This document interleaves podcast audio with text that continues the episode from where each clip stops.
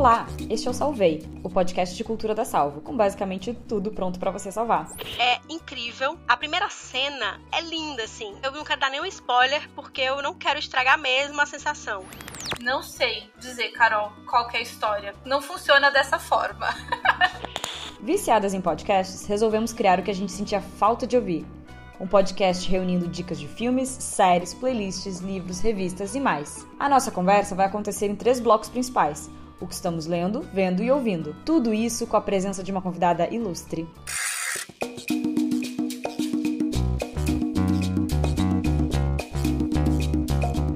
De que adianta assinar vários streamings sem a sua curadoria preferida para dar dicas do que assistir?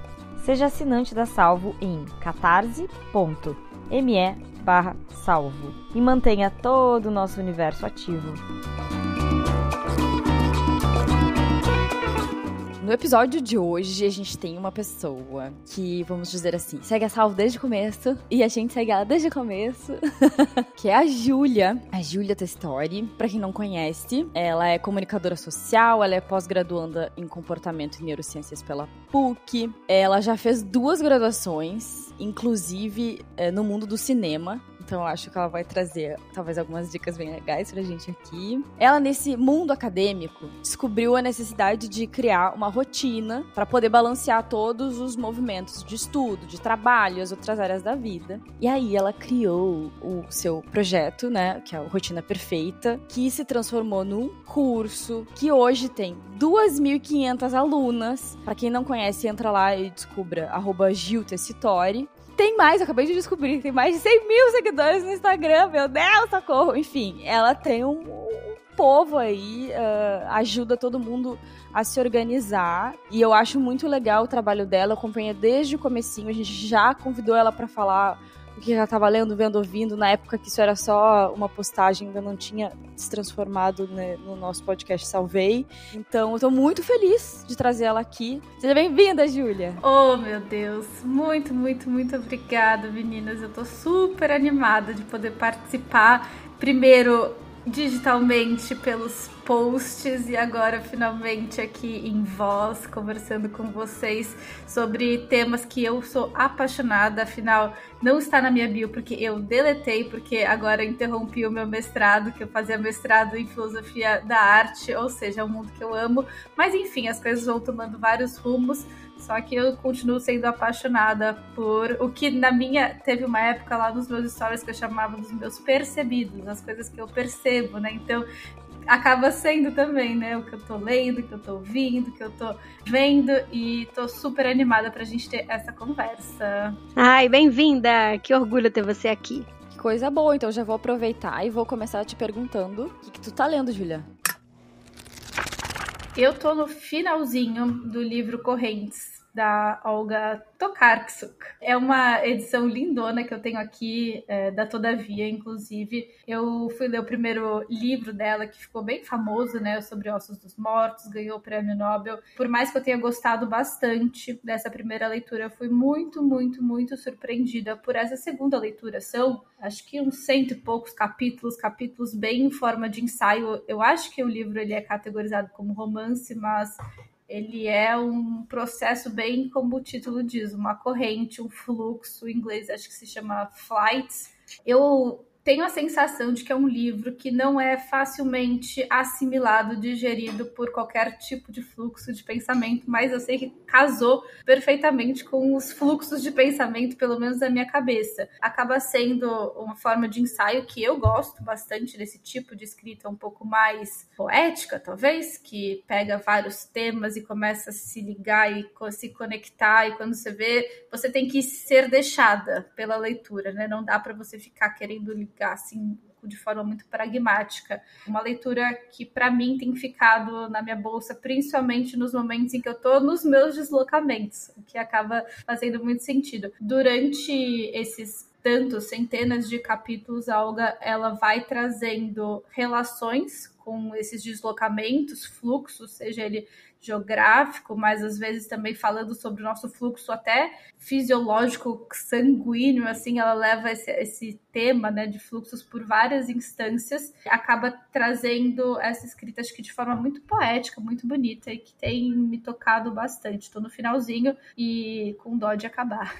Nossa, eu tava louca pra saber de alguém que tivesse lido, porque Sobre os Ossos dos Mortos é um dos livros preferidos da Salvo, né? Tanto o meu quanto da Naná. A gente leu no clube. Acho que o primeiro clube de leitura da Salvo foi. Eu acho que foi o primeiro clube de todos os tempos. Exatamente, foi sobre os Ossos dos Mortos. A gente adora. A gente acabou de ler outro livro no clube que a gente achou que tem toda uma associação. Morte em suas mãos. Enfim, então a Olga é uma queridinha nossa. Eu tava com muita vontade de, de ler, de saber mais sobre o livro, porque a capa é linda, mas não, não tive ainda oportunidade. Mas eu queria saber qual que é a história. Você até consegue ver temas que vão se repetindo. Então, por exemplo, tem assim capítulos de literalmente um parágrafo. E tem capítulos de 10 páginas. Então, parece que ela pegou um caderno, uma caderneta, e ela tá escrevendo, escrevendo, escrevendo, e aí você vai acompanhando, às vezes, um personagem, enfim, uma história. E aí o capítulo seguinte não tem nada a ver. Como realmente, assim, a, a, sensação que eu tenho é como se ela tivesse uma turnê pelo mundo, fazendo várias coisas, viajando bastante, e que a cada momento em que ela tem um pouco mais de tempo de parar e assentar um pouco tudo aquilo que ela tá vivendo, ela vai e escreve alguma coisa. Quem disse que na próxima vez que ela for sentar e escrever vai ter a ver com aquilo que ela tinha escrito antes. Não necessariamente. Às vezes é uma outra ligação totalmente desconectada. Tenho quase certeza. Não sei se tem alguma coisa que junta o todo, pelo menos no final, só se for no final, porque eu não percebi isso. Mas a sensação que eu tenho é que existem alguns temas que se repetem, alguns, algumas histórias específicas que se repetem. Por isso até que eu falei que não sei se é um romance não sei classificar isso, na verdade. Não sei dizer, Carol, qual é a história. Não, não, é, não funciona dessa forma. Olha a Olga disruptiva, né? Adorei. Fiquei curiosa. Talvez seja um, é um livro bom para ler, se permite ler fragmentado. Com certeza.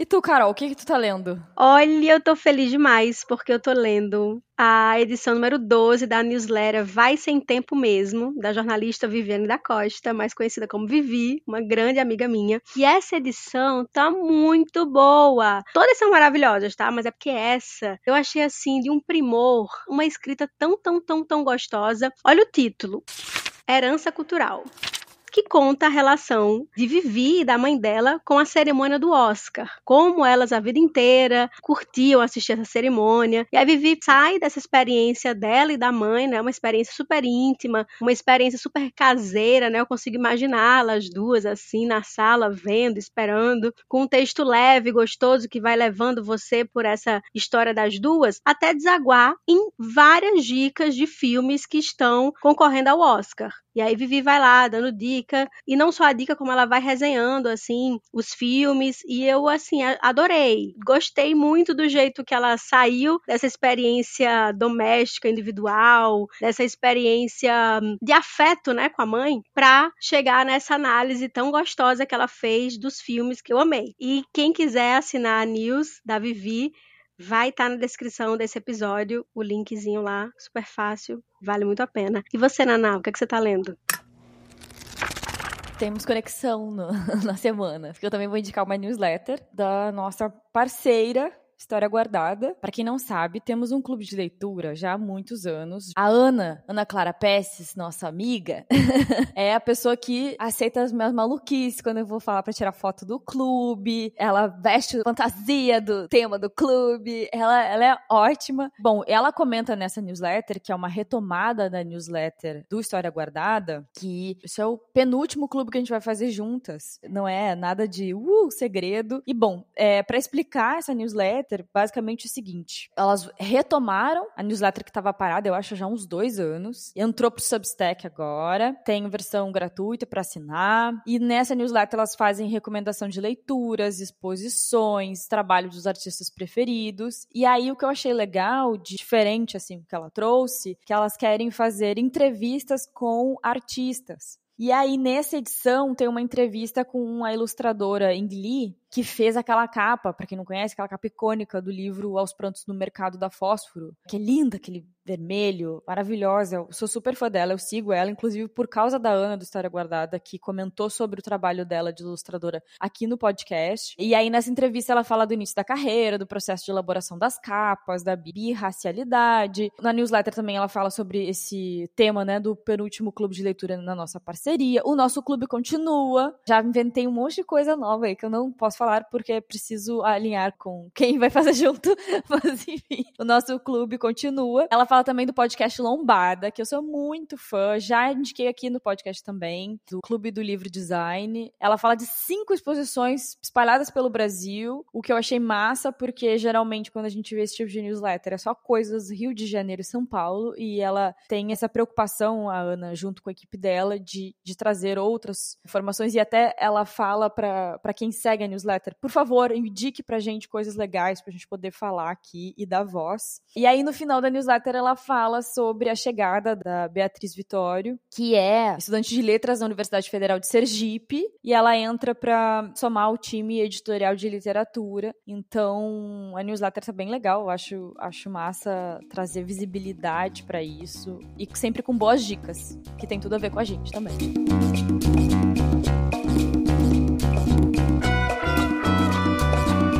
Fala, Gil, o que, que tu tá vendo? Nessa semana eu assisti Wild, livre, lá no Netflix, do diretor Jean-Marc Vallée. Finish that sentence. Why do I have to walk a thousand miles? Lembrando desse filme também de um outro filme, As Oito Montanhas, que eu assisti lá no Festival de Cinema de São Paulo, eles acabaram se tornando bons marcos, assim, para reviver um pouco desse meu gosto pela vida na natureza, sabe? Esse filme, ele é uma adaptação do livro de memórias da Cheryl, que é vivida pela Reese Witherspoon, é uma americana que decide fazer a trilha do Pacífico. Nada mais, nada menos do que 4 mil quilômetros de caminhada. Dá um nervoso só de assistir. Só que acho que justamente por ter tanto tempo de trilhas e caminhadas sozinha, né? Muito tempo sozinha, essa protagonista ela é levada por várias lembranças quando ela vai vagando pela sua própria memória, que talvez no final das contas seja essa única companhia dela de caminhada. Ela encontra encontra algumas outras pessoas pelo caminho, mas eu quis trazer um pouco desse filme que eu assisti, né, o que eu tô vendo nesta semana, justamente porque tem uma questão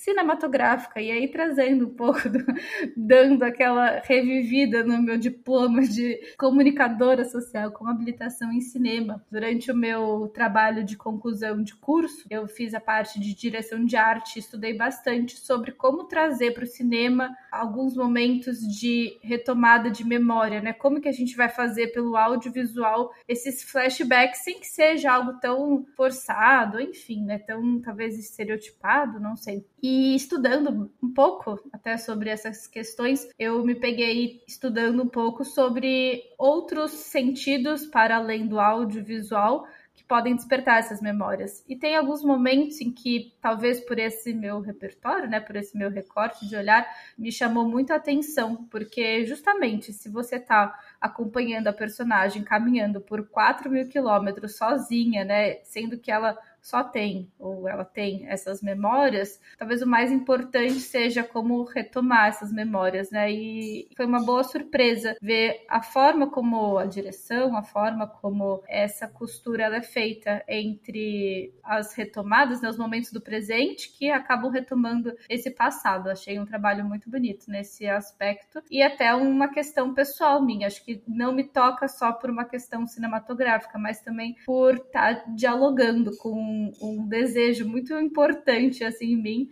Eu fiz uma trilha longa de quase 100 quilômetros no começo do ano passado, na Bahia, e no final desse ano eu quero fazer uma outra trilha lá no pro Monte Roraima. E acho que preciso dessa encorajada, assim, assistir esses bons filmes mais de natureza, um pouco mais selvagens, acabam despertando esse desejo, assim, para além do que a gente acaba analisando de uma forma um pouco mais técnica, é muito mais onde que nos toca, né? Alguns filmes, algumas obras. E eu até pensei que, sem querer, mas acabei trazendo uma conexão. A primeira obra que eu trouxe para vocês 6, né? O livro da Olga Correntes diz sobre esses deslocamentos e agora falando sobre o filme O Livre, né? Wild, também fala sobre esse deslocamento. Então acho que é alguma coisa que está latente aqui em mim. O filme Wild está disponível no Netflix e As Oito Montanhas no Amazon Prime Video. Né? Eu assisti na mostra, que inclusive sempre recomendo tem ainda alguns meses, porque ela costuma acontecer lá para outubro, se eu não me engano, mas está disponível no Amazon Prime Video.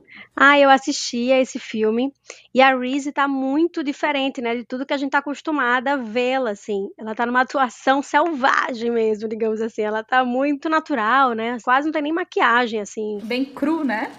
lonelier in my real life than I am out here.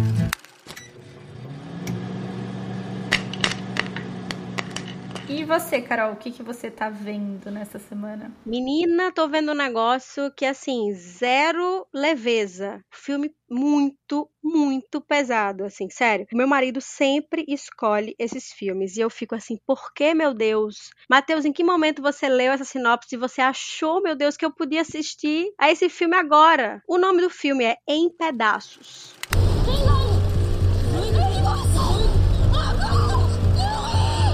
Aí você já começa a entrar no, no clima, filme alemão, super premiado, ele está disponível na MUBI. Não leiam a sinopse, eu vou tentar falar muito brevemente do filme, porque qualquer coisa que eu fale, eu acho que vai estragar a surpresa. Então é o seguinte, a história é de uma mulher que perde a família, e a investigação de como isso acontece é onde o filme começa a ficar muito, muito, muito interessante. É super instigante. O modo como ela tenta sobreviver, né, depois de uma perda, assim, gigantesca, a lei, quando a gente começa a entender o que, o que é que diz a lei, como é que a gente está vulnerável aos ordenamentos jurídicos. Tem tribunal, para quem gosta de filme com tribunal, tem um tribunal e é dos bons, assim, super tenso. Você acha que está caminhando para um lado, daqui a pouco está indo para o outro, enfim, todas essas versões e como vão se usando das fragilidades do outro. Eu não gosto dessa expressão guerra de narrativas, mas é o que eu acho que fica mais claro aqui no que eu estou querendo dizer, que é esse momento do tribunal. E é super, super, super interessante. A direção é incrível. A primeira cena é linda, assim. Eu não quero dar nenhum spoiler, porque eu não quero estragar mesmo a sensação. Mas a primeira cena é muito, muito linda. E quando você entende da onde aquele cara está saindo e para onde ele está indo, a cena fica mais linda ainda. A direção é incrível é do premiado diretor Fatih Akin ele baseou em pedaços em uma história real, fazendo uma, uma, análise existencial do que é o terrorismo, de como o terrorismo abala, o que, que ele causa. E eu falar agora em terrorismo faz com que você veja como esse filme é brilhante, porque, tipo assim, em nenhum momento parece que foi terrorismo, né? Só depois que as coisas foram sendo costuradas é que você consegue perceber que se trata de um ato terrorista. A atriz, a Diane Kruger, ela é a mesma de Bastardos Inglórios. Ela ganhou o prêmio de melhor atriz em Cannes pela atuação e o filme ganhou o Globo de Ouro. Então é assim, é um filme super, super reconhecido. Aí Fatih Akin é alemão com ascendência turca e ele é conhecido por fazer o cinema com alma. Tudo que você pesquisa sobre ele, sempre aparece essa descrição que ele faz cinema com alma. E aí quando você assiste esse filme, você entende o que quer dizer, né, esse aposto que deram a ele, porque realmente ele vai de um atentado terrorista e consegue consegue no âmago ali de quem foi vítima daquele horror. Mesmo sendo uma história pesada, mesmo sendo um drama muito, muito, muito forte, ainda assim eu acho que vale a pena porque é um suspense poderoso também. E vale a pena pelas atuações, vale a pena pela direção. Eu achei assim uma experiência cinematográfica. É o tipo de filme que eu escolheria. pois é. eu acho que você vai amar esse filme se você assistir. E ele é super curto, ele tem uma hora e pouquinho, sabe? E poderosíssimo, assim. Eu acho que você vai gostar. Die werden ihre Strafe kriegen, das schwöre ich dir.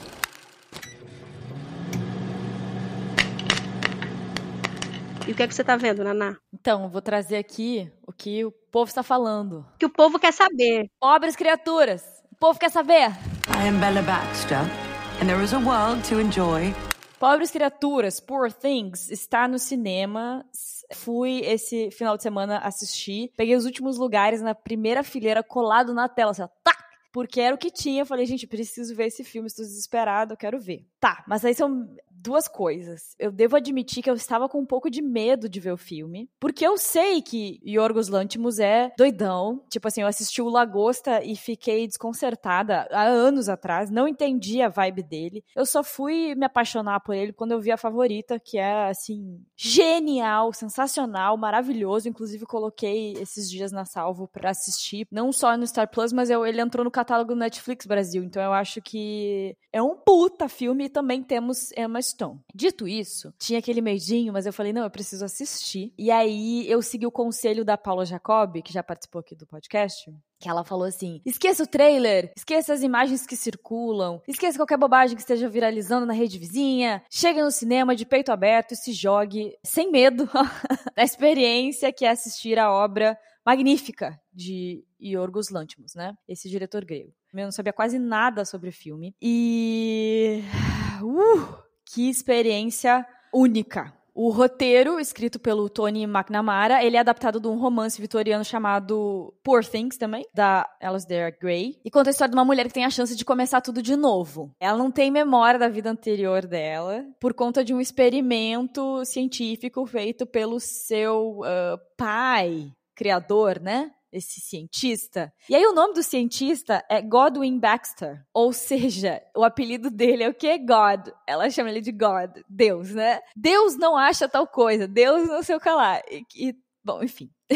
e o Godwin é interpretado pelo William Defoe, que está excelente, maravilhoso. Como esse, esse cientista ousado, as coisas que ele diz são muito chocantes e engraçadas tá? Aí a Bella, que é interpretada pela maravilhosa Emma Stone, que foi indicada ao Oscar como melhor atriz, e eu espero muito que ela ganhe, porque eu nunca vi uma atuação dessas. Ela interpreta a Bella Baxter e essa essa pessoa, essa mulher, vai se desenvolvendo a partir da experimentação do mundo ao seu redor. Ela vai descobrindo tudo desde o princípio, desde todos os gostos de comida até a experimentação do sexo é muito, muito, muito, muito legal como é construída a evolução dela de descoberta desse mundo. Aí tem uma evolução gestual, então ela como atriz está muito bem para mostrar como ela vai descobrindo as coisas. Tem uma evolução de linguagem em como ela se comunica. Então as falas são geniais, como ela constrói as, as sentenças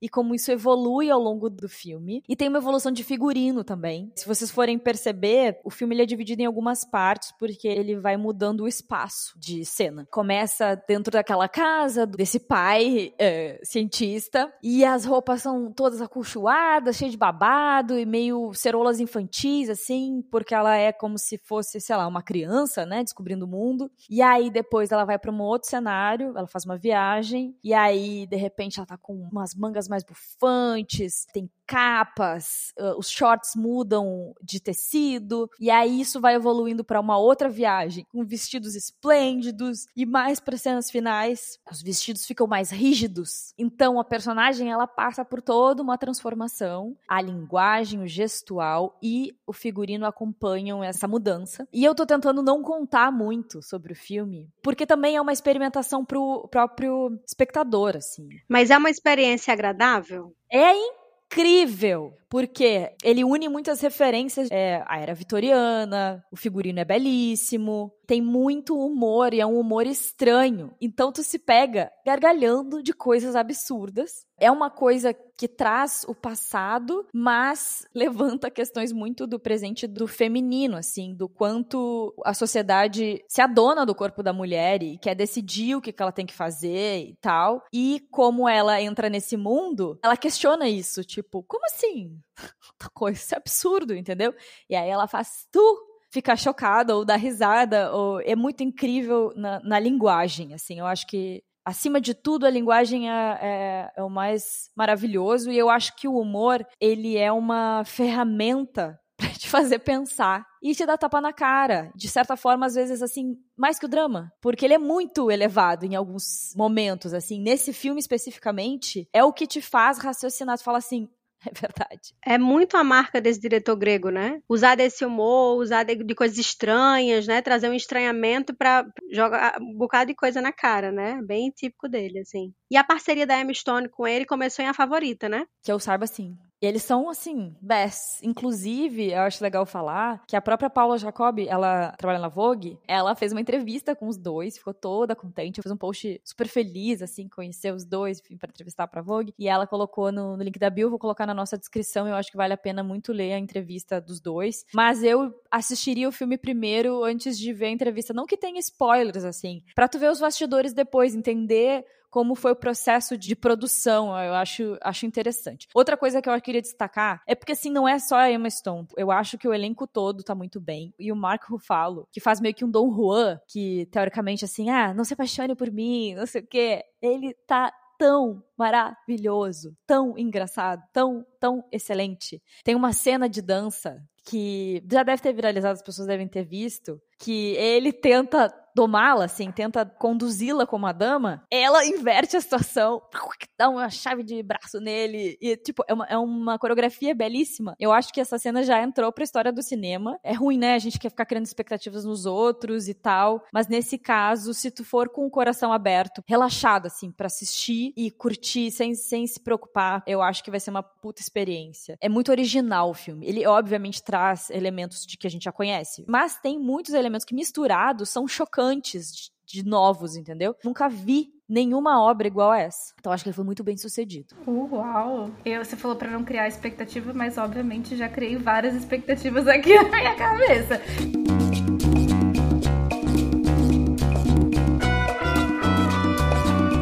Agora vamos para o nosso próximo bloco. E aí eu quero saber o que está ouvindo, Gil? Eu tenho ouvido com muito gosto alguns álbuns de músicas peruanas, as cúmbias psicodélicas. E eu já tenho essa vibe há um tempo, mas ela vai, vira e mexe, vai voltando. Para mim é uma viagem, uma viagem muito gostosa. O que eu comecei a ouvir esse começo de ano se chama Roots of Chicha é um compilado de vários artistas com músicas entre os anos 60 e 70. É um álbum que foi lançado, enfim, esse compilado 2007, mais ou menos, eu acho, não me lembro. Mas que eu, inclusive, estava assistindo ao Wild Livre e tem uma música que se chama El Condor Passa, do Simon Garfunkel.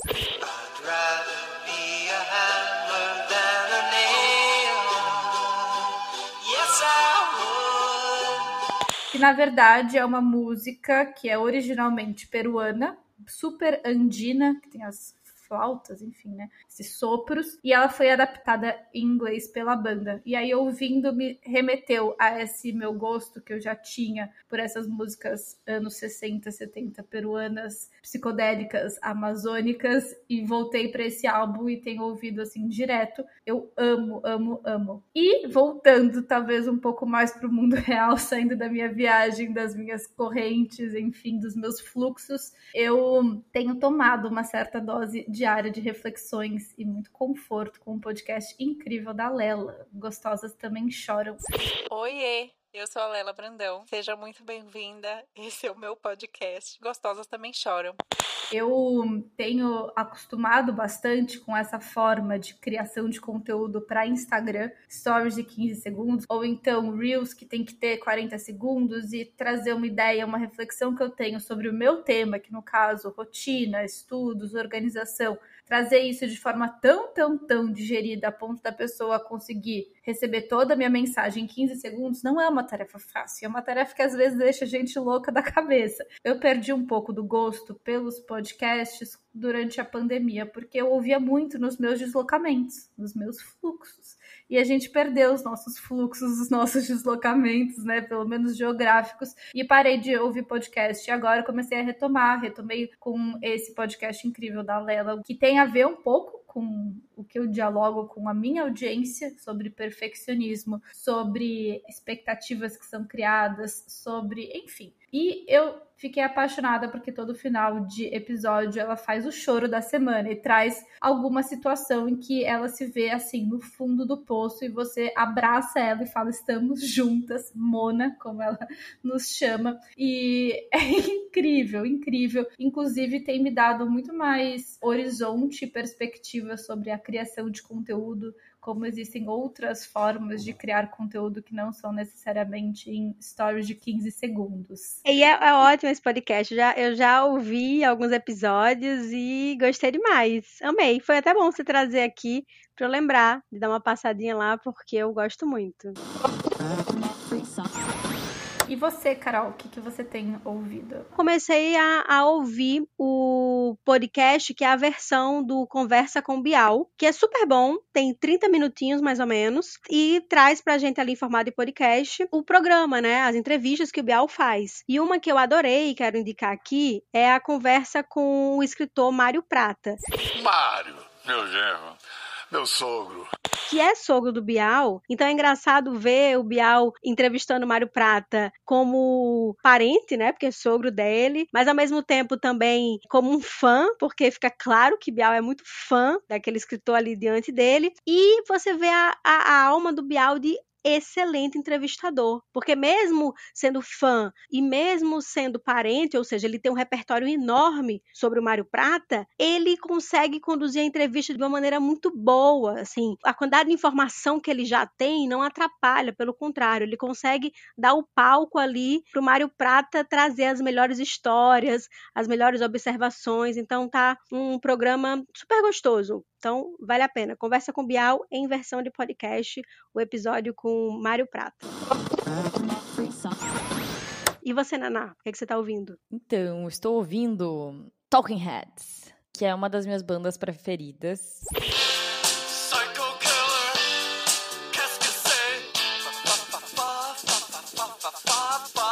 E ela voltou assim, de repente, apareceu no meu feed. Eu vi uma entrevista recente que o Talking Heads, que há muitos anos não se reunia, não aparecia em lugar nenhum, deu pro The Late Show. E aí eu falei, gente, que interessante, o que, que é isso? E eu não tinha visto, não sabia disso até então, e é uma notícia do ano passado, que a A24 adquiriu os direitos do filme Concerto, que o Talking Heads gravou em 1983, há 40 anos atrás, do Stop Making Sense. E aí restaurou essa versão em 4K para comemorar esses 40 anos desse show emblemático que foi gravado em Nova York essa entrevista no The Late Show é para falar sobre os bastidores, de como eles retomaram o acesso à obra, de por que, que eles decidiram agora fazer essa restauração, ofereceram para A24, eles aceitaram e tal. Isso foi lançado em setembro do ano passado nos Estados Unidos. E aí eu cacei que nem uma louca, porque eu quero muito ver isso no cinema, e eu vi algumas cenas de pessoas indo ao cinema e dançando na frente do cinema, tipo, curtindo a música e tal. E aí eu falei, gente, eu, eu preciso disso, mas eu não consegui encontrar nenhuma sessão nem aqui, nem no Brasil, então eu não sei exatamente se já entrou no circuito, se vai entrar. Eu vi que tá passando em Londres agora, então eu acho que temos esperança ainda desse conteúdo estar disponível. Porém, dito isso, existe sim o disco disponível no Spotify, eu vou colocar o link na, na descrição, que eles lançaram do Stop Making Sense. E também tá saindo agora um álbum tributo, com 16 faixas de 16 artistas, em homenagem, então, né, ao Stop Making Sense, das músicas. E então é isso, estou viciada. Não existe chance deles voltarem, assim. Eles se separaram em 91. Na entrevista eles estão muito fofos, assim, muito entrosados, mas eles, tipo, deixam claro que não, não é para voltar a banda, é só para lançar esse, esse filme. Já ofereceram muito dinheiro para eles voltarem e não, não é esse o caso, mas assim assim, é muito legal ver esse show, porque eles têm um conceito Talking Heads de banda arte, assim, não é simplesmente música. Eles encantam as pessoas pelo visual, pela estética, que tem a ver com muitas coisas que eu gosto. E o vídeo de divulgação da, da A24 eu amei. Depois vocês procurem na internet, no Twitter, enfim, então, acho legal escutar as playlists antigas do Talking Heads, escutar esse disco baseado nesse filme, né? E também descobrir como é que é esse álbum tributo que vai estar disponível em breve também no, no Spotify.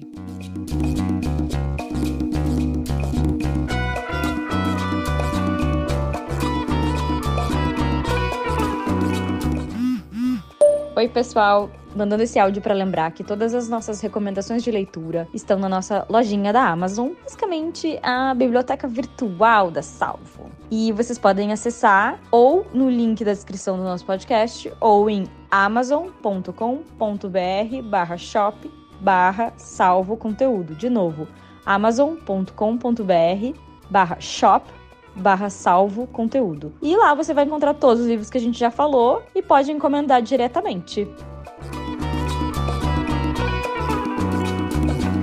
Eu queria perguntar se vocês têm ressalvas essa semana, porque dessa vez eu não tenho, não consegui pensar em nada que eu tenha visto com ressalvas ou que eu não recomende. Eu quero só fazer uma ressalva à MUBI. Estou muito chateada com ela, porque as sinopses dela, tipo assim, que texto é aquele? É, conta tudo do filme. Sério, não pode, MUBI, não pode. Tem que ser uma descrição ali, ó, pequenininha. Se quiser, você taca a mão ali para falar todos os prêmios que ganhou, que foi indicado, para situar o telespectador, quem é o diretor, é, quem é a atriz, beleza, lindo, maravilhoso, mas contar a história inteira, pelo amor de Deus. Então, minha ressalva são as sinopses da MUBI, por favor, não leiam, não leiam. E você, Julia? Eu acho que não tenho ressalvas, tentei pensar aqui em alguma coisa, mas hoje não tenho ressalvas.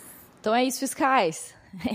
nem eu, nem a Gil temos ressalva essa semana. É, antes de encerrar o episódio, eu queria só fazer um agradecimento temos mais uma nova assinante no Catarse! Uhul! Uhul! Jussara Martins Nogueira, muito obrigada por estar nos apoiando. Vou trazer outros assinantes aqui para falar, porque eu acho que é importante dar visibilidade para as pessoas que dão apoio pra gente, a pelo menos manter, né, todos esses produtos, não só o podcast, mas a nossa newsletter, o Caixa Alta, muitas coisas. Estou pensando em alguns caminhos para beneficiar os, os assinantes, não só com o conteúdo que a gente já faz, e darei novidades em breve. Então, fiquem atentos e quem assinar vai ser beneficiado. Então, indico. Assinar é assim, tipo, apoiador, né? Você é um apoiador. Então, pouco dinheiro, gente. Vai lá e gasta uma corona no, no carnaval, tá apoiando a salvo, ó, pra manter a gente ativa. Acho que é massa.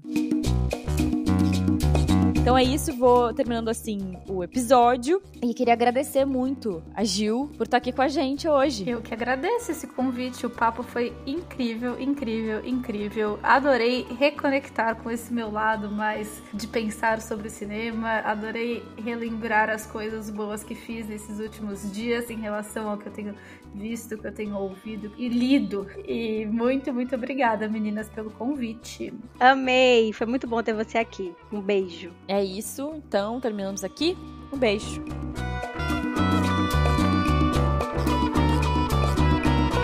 O roteiro desse podcast é da Anastasia de Ávila. A edição do Ricardo Queiroz e da Caroline Holder. O intérprete e compositor da nossa trilha é o Eduardo Arno. Até a próxima!